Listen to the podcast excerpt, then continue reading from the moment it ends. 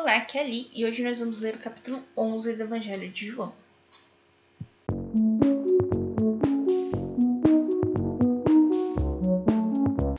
Bem-vindos aos Novenáticos e hoje nós vamos ler o capítulo 11 do Evangelho de João.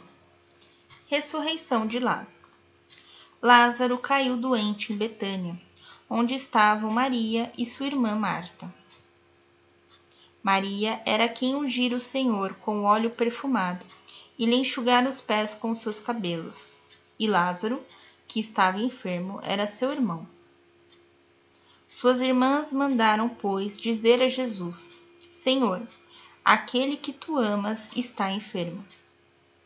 A essas palavras disse-lhe Jesus: Esta enfermidade não causará a morte, mas tem por finalidade a glória de Deus. Por ela será glorificado o Filho de Deus. Ora, Jesus amava Marta, Maria, sua irmã, e Lázaro. Mas, embora tivesse ouvido que ele estava enfermo, demorou-se ainda dois dias no mesmo lugar. Depois disse a seus discípulos: Voltemos para a Judéia. Mestre, responderam eles, há pouco os judeus te, te queriam apedrejar e voltas para lá? Jesus respondeu: não são doze as horas do dia? Quem caminha de dia não tropeça, porque vê a luz deste mundo. Mas quem anda de noite tropeça, porque lhes falta a luz. Depois dessas palavras, ele acrescentou: Lázaro, nosso amigo, dorme, mas vou despertá-lo. Disseram-lhe os seus discípulos: Senhor, se ele dorme, há de sarar. Jesus, entretanto, falara da sua morte, mas eles pensavam que falasse do sono como tal. Então Jesus lhes declarou abertamente: Lázaro morreu. Alegro-me por vossa causa, por não ter estado lá, para que creiais. Mas vamos a ele.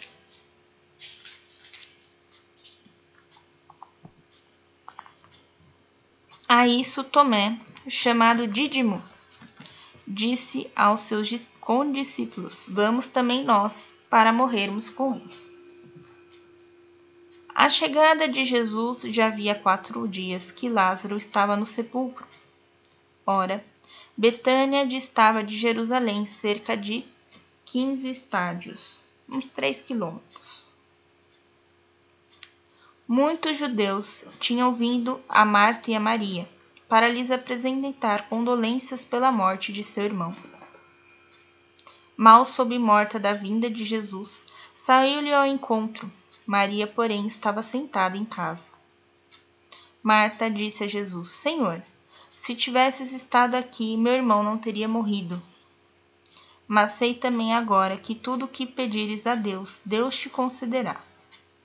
Disse-lhe Jesus: Teu irmão ressurgirá. Respondeu-lhe Marta: Sei que há de ressurgir na ressurreição no último dia. Disse-lhe Jesus: Eu sou a ressurreição e a vida. Aquele que crê em mim, ainda que esteja morto, viverá. E todo aquele que vive e crê em mim, jamais morrerá. Crês nisso?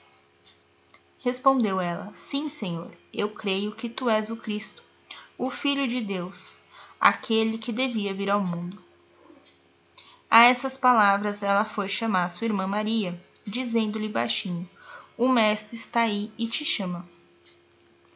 Apenas ela o ouviu e levantou-se imediatamente e foi ao encontro dele. Pois Jesus não tinha chegado à aldeia, mas estava ainda naquele lugar onde Marta o tinha encontrado.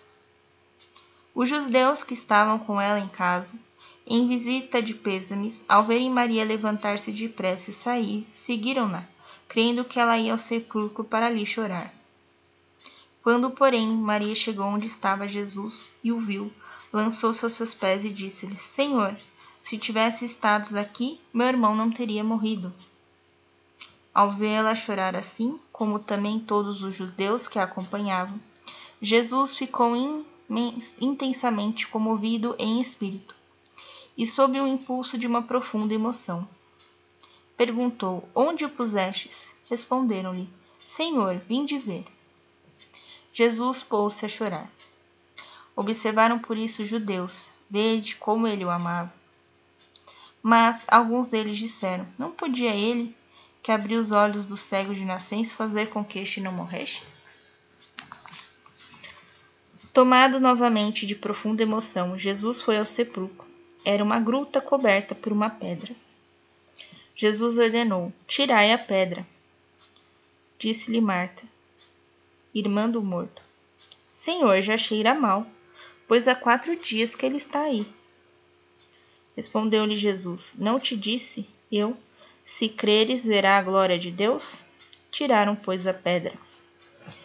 Levantando Jesus os olhos ao alto, disse: Pai, rendo-te graças porque me ouviste. Eu bem sei que sempre me ouves, mas falo assim por causa do povo que está em roda, para que creiam que tu me enviastes. Depois dessas palavras, exclamou em alta voz: Lázaro, vem para fora.